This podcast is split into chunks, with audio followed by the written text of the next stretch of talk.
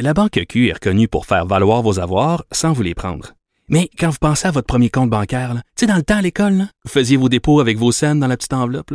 Hmm, C'était bien beau. Mais avec le temps, à ce compte-là vous a coûté des milliers de dollars en frais, puis vous ne faites pas une scène d'intérêt. Avec la Banque Q, vous obtenez des intérêts élevés et aucun frais sur vos services bancaires courants. Autrement dit, ça fait pas mal plus de scènes dans votre enveloppe, ça. Banque Q. Faites valoir vos avoirs. Visitez banqueq.ca pour en savoir plus. Pendant que votre attention est centrée sur vos urgences du matin, vos réunions d'affaires du midi, votre retour à la maison ou votre emploi du soir, celle de Desjardins Entreprises est centrée sur plus de 400 000 entreprises à toute heure du jour. Grâce à notre connaissance des secteurs d'activité et à notre accompagnement spécialisé, nous aidons les entrepreneurs à relever chaque défi pour qu'ils puissent rester centrés sur ce qui compte, le développement de leur entreprise. Un adolescent de 17 ans poignardé. Une autre femme assassinée. Il est visé par des allégations d'inconduite sexuelle. Les formations politiques s'arrachent le vote des familles. Comment faire fructifier votre argent sans risque? Savoir et comprendre les plus récentes nouvelles qui nous touchent. Tout savoir en 24 minutes. Avec Alexandre Morin-Villouellette et Mario Dumont. En manchette dans cet épisode, Sandro Grande, l'ex-joueur de soccer, s'excuse pour ses propos sur les réseaux sociaux. Le corps des cônes oranges au centre-ville de Montréal serait inutile selon une étude. Un ex-psychologue est coupable de croire aux démons et aux exorcismes et Alec Baldwin accusé d'homicide involontaire.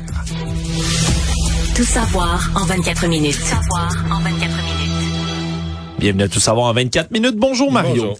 Alors, on a entendu un peu plus tôt aujourd'hui conférence de presse euh, inusitée qui euh, à laquelle étaient conviés les médias pour entendre les excuses de Sandro Grande, l'ancien joueur de soccer du CF Montréal entre autres et très brièvement entraîneur de l'équipe de réserve du CF Montréal.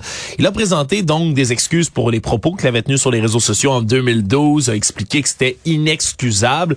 Et là, pour la première fois, il a pris également euh, pleine, disons, responsabilité de ce qu'il avait écrit. Ouais, son compte n'a plus été piraté. C'était sa lui- défense ça, l'époque. C'est lui qui a bien écrit ce message-là. Mais c'est déjà beaucoup d'assumer que c'est lui qui l'a fait. Exactement. Il a fait des démarches même supplémentaires, a parlé d'avoir écrit même à la principale concernée des, disons, de l'apologie du meurtre qu'il avait fait à l'époque. On peut écouter un, un moment de ses excuses.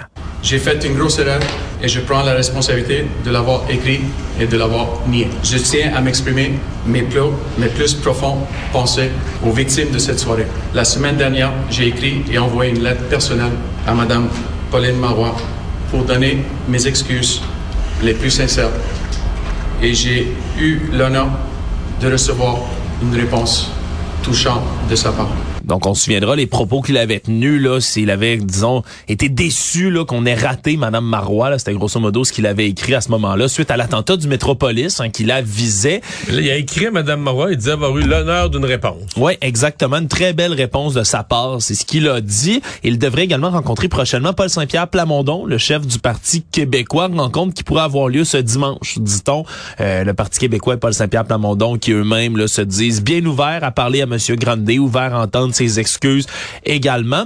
Ça a pris quand même un petit moment avant qu'on ait justement des nouvelles. C'était sa première réaction publique à M. Grandet depuis, on se souviendra, l'espèce d'annonce qu'ils avaient fait au départ pour dire que ah oui, il devient entraîneur de l'équipe réserve. Ensuite, il y a eu tout ce ressac, le milieu politique s'en est mêlé. Ça n'a même pas pris 24 heures avant que finalement M. Grandet n'ait plus son poste. Mais moi, j'ai deux remarques. La première, euh, je pense qu'il faut... euh, là, là, on a une vraie démarche. Oui. D'excuses, de reconnaissance, de- d'excuses sur la place publique comme en privé avec les, les gens concernés.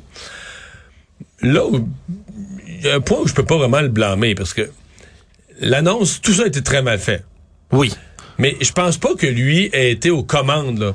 Tu sais, c'est le, probablement que c'est le CF Montréal, leur service des communications, qui ont dit, garde, il y a cette petite controverse-là qui traîne, selon nous, c'est pas une grosse affaire, on va faire un communiqué de presse, on va l'envoyer ça à la fin de l'après-midi. Tu sais, une espèce, le fameux, ça va passer, là, tu sais, ça... Personne ne va s'en rendre compte. Et, et ça, je pense pas que ce serait juste de blâmer M. Grandet pour ça. Je pense pas que lui, lui, il est désigné, là, comme- même pas comme entraîneur. Il est, désigné comme entraîneur de l'équipe de réserve. Donc, dans le communiqué, il est comme un deuxième deuxième joueur, là, un deuxième. Euh, c'est la direction du CF Montréal, la direction des communications qui organise comment on fait l'annonce. Donc, eux choisissent, pas de conférence de presse, on fournit pas d'explications là-dessus, pas d'excuses. On émet un communiqué, tu vas voir, ça va passer, ça va bien aller. Et c'est eux qui se sont trompés radicalement, là, qui ont mal jugé la situation, qui ont mal compris.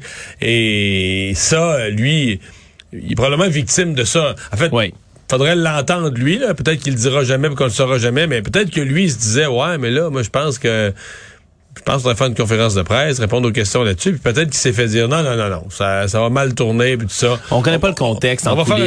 Mais en tout cas, c'est pas lui qui a décidé de la stratégie de communication, c'est pas lui qui a décidé, on va faire juste un petit communiqué de presse de fin d'après-midi, puis tu vas voir, ça va bien passer. Ouais. Donc ça, euh, lui, il est un peu victime là-dedans. Il était très émotif également là, pendant cette même conférence lorsqu'il a évoqué entre autres que sa femme et ses deux enfants, eux, ont été victimes là, de menaces, menaces de mort même suite à tout ce qui s'est passé dans cette controverse où il avait été nommé puis démis de ses fonctions rapidement. Il a pris le temps quand même, Mario, je, je voulais le souligner, de, de dire, moi, mes parents étaient ici au Québec, je, on est né ici au Québec, mes enfants sont nés ici au Québec, puis tout, tu sais, après avoir eu des commentaires, disons, très désobligeants, pour pas dire haineux envers les souverainistes, là, se rattrape sans, sans pour autant dire que le Québec devrait devenir un pays, là, c'est pas ça qu'il a fait du tout, mais fait quand même une Non, preuve d'un amour vers le Québec, témoignage d'amour. Incomparable avec ce qu'on avait vu avant. C'est probablement ce qu'il aurait fallu faire comme exercice. Oui, dès le départ, exactement. La Sûreté du Québec a dévoilé l'identité des victimes de l'explosion qui est survenue une semaine à Saint-Roch de Lachigan chez Propane La Fortune. On sait maintenant l'identité donc de Céline Pilon, 65 ans, qui demeurait à Saint-Roch de Lachigan. France Desrosiers, 65 ans également, qui était résidente de l'Épiphanie. Et Christophe Paradis, un mascouchois, lui, de 26 ans. Et donc, on a euh, quatre Lui jours... qui travaillait pas pour l'entreprise et qui travaillait pour un sous-traitant qui est en train de faire des travaux sur place. C'est ce qu'on comprend. On a parlé de travaux de soudure dans les derniers jours. Il faudra voir si c'est exact là, euh, lorsqu'on aura plus de détails du côté de la police. On comprend que c'est des corps qu'on a retrouvés. Ça a pris quatre jours là, après le, le début des recherches, après que ça a été éteint, là, lorsqu'on a pu enfin accéder à l'endroit. Et on dit que pour l'instant, l'expertise de la scène du drame là, va se poursuivre pour encore quelques jours. là. C'est pas fini le travail qu'on a à faire. Un autre travail qui est fait, c'est celui de la division des enquêtes sur les crimes majeurs de la Sûreté du Québec également, qui continue à enquêter. Donc, on comprend que l'origine est encore ben, sous enquête sur cet endroit-là. Puis, on parlait peut-être de négligence criminelle. La division des crimes majeurs qui enquête, c'est peut-être ça que ça veut sous-entendre aussi. À suivre. Actualité. Tout savoir en 24 minutes. Une étude aujourd'hui menée par la Chambre de commerce du Montréal métropolitain vient confirmer que vous n'êtes pas fou quand vous passez dans les rues de Montréal. Vous n'avez pas la berlue de voir des cônes oranges absolument partout. Non, non. On apprend que sur la période d'un an, c'est 94% des rues du centre-ville de Montréal qui ont subi un blocage total ou partiel. Pas sur les dix dernières années, là. Sur un an, 94% des rues du centre-ville de Montréal. Et, et vous n'êtes pas fou non plus si vous avez l'impression à plusieurs endroits qu'il y a des cônes, des cônes, mais on sait plus trop pourquoi, il n'y a pas vraiment de travaux. Exactement, là, on parle du corps des cônes qui seraient inutiles complètement, qui sont là parce qu'on les a mis là, puis plus personne assure le suivi, on les a pas récupérés. Et évidemment, Les travaux ça- sont finis. les travaux sont finis, les cônes restent sur place. Et là, ça a évidemment plusieurs euh, incidents après par la suite, plusieurs incidences. Un, mais le cône orange, c'est comme devenu l'espèce de symbole de Montréal, ce qui est absolument affreux là, quand on y pense. Là. Tu penses à la ville, à des villes dans le monde qui sont magnifiques, qui ont leur symbole, puis ici c'est le cône orange. C'est sûr que ça fait pas très chic. Et aussi, on parle d'une désensibilisation par rapport au cône orange. J'avais jamais pensé, Mario, mais quand on voit un cône orange, on est censé penser au danger. Tu sais, on a un censé avoir, parce obstacle. qu'il est censé avoir des travailleurs. Fait que t'es censé, toi, te dire, oups, faut pas que je passe trop vite, faut pas que je passe trop proche, il y a du monde qui travaille. Mais quand il y en a Il y en partout, a jamais. Il y a des cornes oranges partout, puis il y a jamais personne qui travaille. Pas jamais, mais il y a rarement quelqu'un qui travaille. Donc, le Montréalais moyen qui est au volant peut pas faire cette adéquation cône orange, attention, des travailleurs. Voilà. Parce que tu peux passer 20 chantiers consécutifs, puis à cône orange, pas de travailleurs. Fait que tu finis par conclure qu'il n'y a pas de lien cône orange travailleur. En tout cas, pas assez souvent pour te garder sensible. Donc, si on s'est attaqué à ça du côté de, la Chambre de commerce du Montréal métropolitain, on vient aussi avec des, réponses hein, à, toutes ces interrogations, des solutions, des pistes de solutions. On parle entre autres ben, de réviser les normes du ministère des Transports pour l'utilisation des cônes oranges, tout ça pour en réduire le nombre, bien évidemment. Une autre suggestion aussi, celle d'ajouter des codes code QR, là, ce qu'on peut scanner avec notre téléphone cellulaire sur les comptes orange pour que les citoyens puissent, en allant prendre une photo avec leur téléphone, comprendre pourquoi il y a un chantier, quand il doit finir, puis qui en est responsable? Une espèce de solution transparence, si on veut, pour mieux comprendre, mieux saisir dans l'esprit du citoyen. Et là, les maudicons en avant de chez nous, quand est-ce qu'ils vont s'en aller? Ça pourrait offrir une piste de solution, évidemment, si on en fait bien le Et suivi. mettre de la pression, je pense qu'il y a un but euh, en dessous de ça, de mettre de la pression sur les différents acteurs, de dire, regarde, là, le monde, ils vont pouvoir le savoir que c'est toi, puis que... Parce que c'est pas... euh, la ville est incompétente, on met pas ça en cause, mais les la ville fait pas tous les chantiers. C'est le tiers des chantiers. L'autre deux tiers, c'est des câbleaux distributeurs qui passent leurs câbles, c'est Énergir euh, pour le gaz naturel, Hydro-Québec. c'est Hydro-Québec, c'est toutes sortes de, de, de, de services avec de l'infrastructure lourde qui passent dans les rues et qui, dans bien des cas, sont même pas coordonnés. Moi, j'ai appris plein d'affaires dans cette, euh, cette étude-là. Entre autres que la ville dit oui 96 ou 97% du temps. Quand il y a une demande de, de permis, là, mettons Hydro-Québec disant, moi, je voudrais passer du filage, je bloquer les rues. C'est bon. Puis vous pouvez vous dire, bah, hey, on n'a pas le choix, là, tu sais, l'é- l'électricité, les services publics, l'eau, faut, faut ouvrir la rue. Mais des Mais- fois... euh, Mais des fois, tu serais pas obligé de dire oui à tout. C'est-à-dire que tu pourrais dire à quelqu'un quand il n'y a pas d'urgence. Quand, tu sais, mettons que si le fil est coupé ou si le tuyau est coupé, tu comprends qu'il y a des travaux d'urgence. Mais s'il n'y a pas d'urgence, c'est juste la modernisation. Ben, à mon avis, la ville pourrait dire dans certains cas non. Non, non. On ferme pas ce rue-là cette année. On l'a fermé l'année passée pour l'aqueduc. T'as bien qu'à te réveiller à temps, passer tes tuyaux. Cette année, on le ferme pas. Puis on va attendre qu'il y ait d'autres choses. On va attendre qu'il y ait deux ou trois travaux en même temps, là, simultanés. Ça va peut-être aller l'année prochaine, ça va peut-être aller dans deux ans. Mais là, c'est trop facile. La ville dit ben, tout le temps. 97, t'as dit? Ouais, la ville dit tout Mais le temps fou, oui. ça, comme pourcentage. Ah ouais, la ville dit tout le temps oui, tout le monde demande. Et ce qui fait qu'on éventre des rues, dans certains cas, j'ai Maisonneuve en tête, on éventre des rues, 2, 3, 48, là, qu'on rouvre la même rue. Puis on, là, on refait l'asphalte, on rouvre la rue pour passer d'autres choses. Ça n'a pas d'allure. Il y a trois exemples très probants. On parle de la rue Saint-Urbain, entre autres, là, l'avenue des Pins, la rue Notre-Dame. On dit qu'en 2014-2022, toutes les années, là, en alternance dans les mois, tout le temps, il y a eu des oranges. là. Pas une année où il n'y a pas eu de cônes oranges Ah, sur ces endroits-là. Incroyable. Puis on a une autre solution aussi qu'on veut amener du côté de, de, de Montréal métropolitain, de la Chambre de commerce, là, c'est vraiment d'augmenter le coût du permis de livraison des matériaux de construction dans les heures de pointe, entre autres, là, pour que ça coûte vraiment plus cher. Si tu veux venir porter là, tes matériaux, tes tuyaux, tes bébelles entre 6h30 et 9h30, puis entre 15h30 19h en fin de journée. Mais je, je, je, je suis pas spécialiste, mais je pense qu'on devrait peut-être charger. Je sais pas qu'est-ce qu'on charge. Il y a des gens qui mettent leurs matériaux sur le trottoir. Je sais pas comment on leur loue ça, le trottoir, mais euh, moi, je louerais ça cher. En d'autres termes, si tu mets une, une- une pile, une palette de matériaux sur le trottoir, t'empêches les piétons de passer. Tu, Ça coûte cher par jour. Là. Faut ben, que ça tu coûte cher par jour. Dans le sens que ça te fait un incitatif pour dire, ben là, je peux pas laisser ça là un mois. Mais là, présentement, il y a, il y a aucun incitatif. A- on le sent pas, là. Mais Est-ce qu'il pourrait, après ça, on n'a pas peur qu'ils refilent ça sur la facture aussi, ces, ces frais-là? Ben, écoute, euh, moi, je pense que la première chose qu'ils vont faire, c'est qu'ils vont réduire les frais, ils vont travailler. Ils vont se grouiller le derrière, ils vont dire, regarde, là, on bloque le trottoir, ça dérange vraiment. Fait qu'on va faire les travaux dans le moins de jours possible. Ça a l'air que c'est comme ça que ça se passe dans les autres grandes villes. Une ancienne psychologue est dans l'eau chaude en ce moment parce qu'on a appris dans une décision du Conseil de discipline de l'Ordre des psychologues du Québec qu'elle aurait euh, fait plusieurs, plusieurs manquements dont certains sont assez étranges. Mario, elle parle euh, d'avoir affirmé à ses étudiants, à ses patients, qui pouvaient être possédés par des entités démoniaques. Oups. Je m'explique. Elle est en train de faire la supervision d'un groupe de doctorants à certains euh, égards, des internes en psychologie. Donc, elle, c'est une psychologue et prof de psychologie. est psychologue entre 1985 et 2021. Puis elle l'enseigne Superviseur, superviseur de stage auprès de l'Institut Victoria de Montréal, Madame Louise Gascon, qui a euh, dit à ses doctorants qui étaient là avec elle, il y a certains clients qui peuvent pas être traités en psychologie. Eux, c'est comme un, vous faites pas, c'est une cause perdue parce qu'ils sont possédés par des entités pathologiques telles que des démons, Est-ce le qu'elle a fait diable, l'exorcisme? ou les forces de la noirceur, Mario. Elle, ben, et- elle a prôné l'exorcisme. Elle a dit, à certains cas, c'est un prêtre qu'il faut que vous appeliez parce que ça prend ni plus ni moins qu'un exorcisme pour être capable de gérer Ben, ce mais j'en ai connu un patient-là. cas.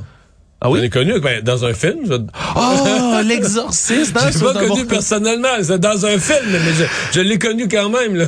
Écoute, elle a été reconnue, Madame Gaston, là, de tous les chefs qui lui étaient reprochés. Tout ça se passe en juillet 2017 et mai 2021. Donc, on comprend vers la fin de sa carrière. Elle Étonnant quand même. Ouais, ben elle qui semblait étonnant Mario, puis c'est un cas de figure, je te dirais que j'ai quand même vu assez souvent puisqu'elle a commencé à adhérer à plusieurs théories du complot qu'elle n'hésitait pas à partager sur ses réseaux sociaux, disait que le vaccin fait contenir des métaux lourds, fait causer l'autisme, le TDAH, dirigeait les doctorants même, les gens qu'elle avait sous sa supervision vers des sites complotistes en disant que ça c'était Ah, des sources bon, d'informations Bref, c'est assez étrange et même qu'elle aurait à un certain moment donné Mario affirmé une psychothérapeute que les maux d'estomac qui la faisaient souffrir en ce moment étaient causés par un sort jeté par un de ses clients par l'entremise d'un petit gâteau. Et que la solution, c'était de prier. Prions. Tout savoir en 24 minutes. On revient sur le procès dans cette histoire d'enlèvement, double enlèvement survenu à New York aux États-Unis d'un couple de septuagénaires dans une affaire là, qui est presque tout droit sortie d'un film, du moins on dirait. Enlevés dans leur maison, amenés à quoi assassiner. Ouais, là, la réserve d'Aquassassiné, on les aurait emmenés par la suite dans un bateau pour les faire traverser la frontière de manière complètement illégale, on le comprend, puis prendre une voiture, se rendre jusqu'à Magog et ont caché ces deux personnes-là dans un chalet pendant deux jours. Tout ça, semble-t-il, parce qu'on voulait récupérer soit le petit-fils de ceux-ci, soit de l'argent, parce qu'ils semblaient empêtrés dans une dette de drogue. Donc, c'était 3,5 millions de dollars ou le petit-fils qui vient de nous voir, parce qu'on nous aussi, on comprend qu'on a d'autres dettes de drogue puis qu'on doit absolument rendre de l'argent rapidement. Et tout ça, euh, c'est devenu la défense de Gary Arnold, qui est un des accusés dans cette histoire-là. Son avocat qui a dit aujourd'hui au jury que cet homme-là s'était retrouvé dans une situation où il voulait pas être là, il savait qu'il devait pas faire ça, mais qu'il n'avait pas le choix, sinon des graves conséquences pouvaient lui tomber dessus. Et là, on entend là, des témoignages, entre autres, là, de, de, de ces septuagénaires. Là, Sandra Helm, la femme, qui a dit on avait vu leur visage, on avait peur qu'ils ne laissent plus partir parce qu'on connaissait leur identité. Et un message a été envoyé à leur fils, donc en cherchant le petit-fils, qui disait je n'avais pas le choix de faire ça. Je ne veux pas de tes parents, mais si je meurs ce soir, tu ne les reverras pas parce que qui va te les ramener? Mais je comprends qu'il disait ça à l'autre, mais de dire ça aujourd'hui au jury, de dire, ben là, moi, j'étais pogné, j'étais coincé, j'ai pas le choix d'aller enlever les, les grands-parents parce que moi-même, là, on me réclamait.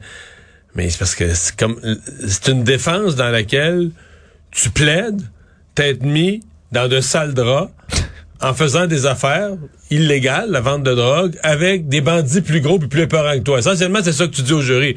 Tu dis, regarde, moi, je faisais du banditisme, mais avec des bandits plus épeurants que moi. Fait que là, j'étais dans le trouble, je pouvais pas leur ramener de l'argent. Mais ben, c'est pas une défense, voyons. On est dans l'activité, tu t'es mis dans l'activité criminelle, tu t'es- tu t'es mis tellement dans la merde que tu t'es comme obligé, semble-t-il, là, à, à enlever des aînés. Mais à chaque fois que tu racontes, c'est la deux ou troisième fois qu'on en parle, Oui. chaque fois que tu racontes l'histoire, là, puis là, tu vois à quoi assassiner. Il passe de, du véhicule auto- automobile, du camion au bateau, puis tout ça. Puis, puis je pense au trafic d'armes. tu dis, écoute, tu passes un couple de vieux. Imagine, là, si... Avec des sacs à la tête, dans un bateau, passe la frontière. Imagine, si- tu sais, si c'est un pistolet ou mettre même 12 pistolets ou même 40 pistolets que t'avais à passer d'un sac à dos, comment c'est facile? Tu passes un couple de vieux. Oh oui, puis eux peuvent Avec un sac sur la tête, tu sans te faire déranger. Fait tu sais, quand on nous dit, ah ouais, tu sais, ah, passer des armes à la frontière, c'est relativement facile. Puis nous autres, on se dit toujours, ah, je l'ai pas vu la frontière, je sais pas comment c'est fait. C'est si facile que ça, peut-être que oui, peut-être que non. Mais quand tu racontes l'histoire de même, tu dis, oh boy, ok, tu prends pas un trop gros risque là, quand tu passes euh, un petit sac d'éducation physique avec des guns là, ou des morceaux de guns. là.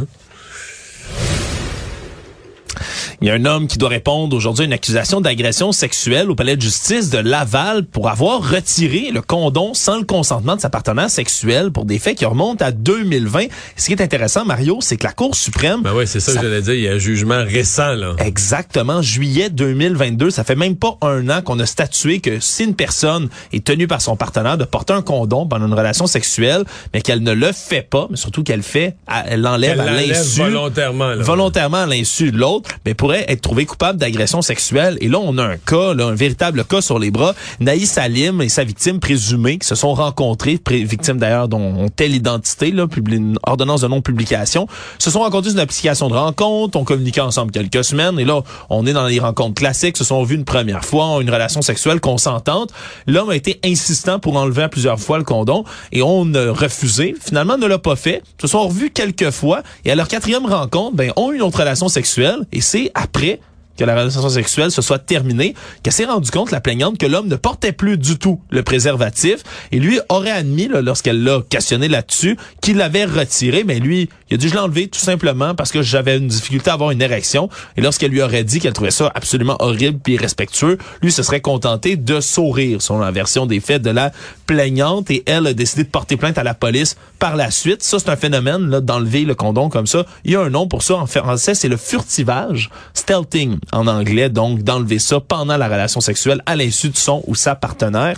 Donc voilà, on a un premier cas. On verra de quel côté la justice penchera dans cette histoire, mais c'est toujours intéressant de voir ben, qu'une loi... Que une jurisprudence euh, récente, la Cour suprême qui a tranché cette question-là en disant quand t'enlèves le préservatif sans consentement, ça tombe du côté, et c'est nommément comme ça, ça tombe du côté des agressions sexuelles. Bon, on va dire chaque cas, chaque cas ses particularités. Je suis convaincu que l'avocat de la défense va faire valoir des particularités à celui-ci. C'est pour ça qu'il y a un avocat de la défense. Mais disons, sur le, sur le concept général, tu as une toute nouvelle jurisprudence de la Cour suprême. Économie. On a parlé plus tôt aujourd'hui à l'émission même de ce qui s'est passé du côté d'Hydro-Québec, comme quoi les pannes, c'est un peu long à, résoudre, surtout quand on se rend loin, hein. il y a des délais, il y a des endroits qui sont difficiles d'accès et autres. Mais tout ça vient aussi avec des frais, Mario, puis des frais assez élevés. Merci. On apprend que la tempête de décembre 2022 a coûté 55 millions de dollars à Hydro-Québec pour être capable de le réparer. on rentre là-dedans 110 000 heures de temps supplémentaire aux employés qui étaient là parce qu'il y a eu au-dessus de 7500 pannes, soit 640 000 foyers privés d'électricité. C'était vraiment une énorme opération là, avec 1200 employés appelés d'œuvre sur le terrain. Puis on a dû avoir recours à des motoneiges, des raquettes pour se déplacer à certains endroits. Donc, c'est vraiment des répercussions assez spéciales, merci. Et les chiffres eux-mêmes ben, sont intéressants. C'est plus de 500 poteaux qu'on a dû remplacer, 530 transformateurs également, 63 kilomètres de fils électriques qui ont dû être installés. Donc, c'était pas une petite tempête. Surtout, c'était le deuxième événement là, de bombes météorologiques dans l'année. L'autre, c'était au mois de mai, c'était le derecho qui avait frappé là, ici au Québec. Donc, Hydro-Québec qui doit prendre des grandes, grandes, des grands moyens pour réparer tout ça. Mais Hydro-Québec va devoir quand même se poser des questions, là, les chiffres. Tu sais, je sais que euh, Hydro-Québec couvre un territoire très grand. Euh, il n'y a pas juste des villes, il y a des campagnes, des zones boisées, des chalets.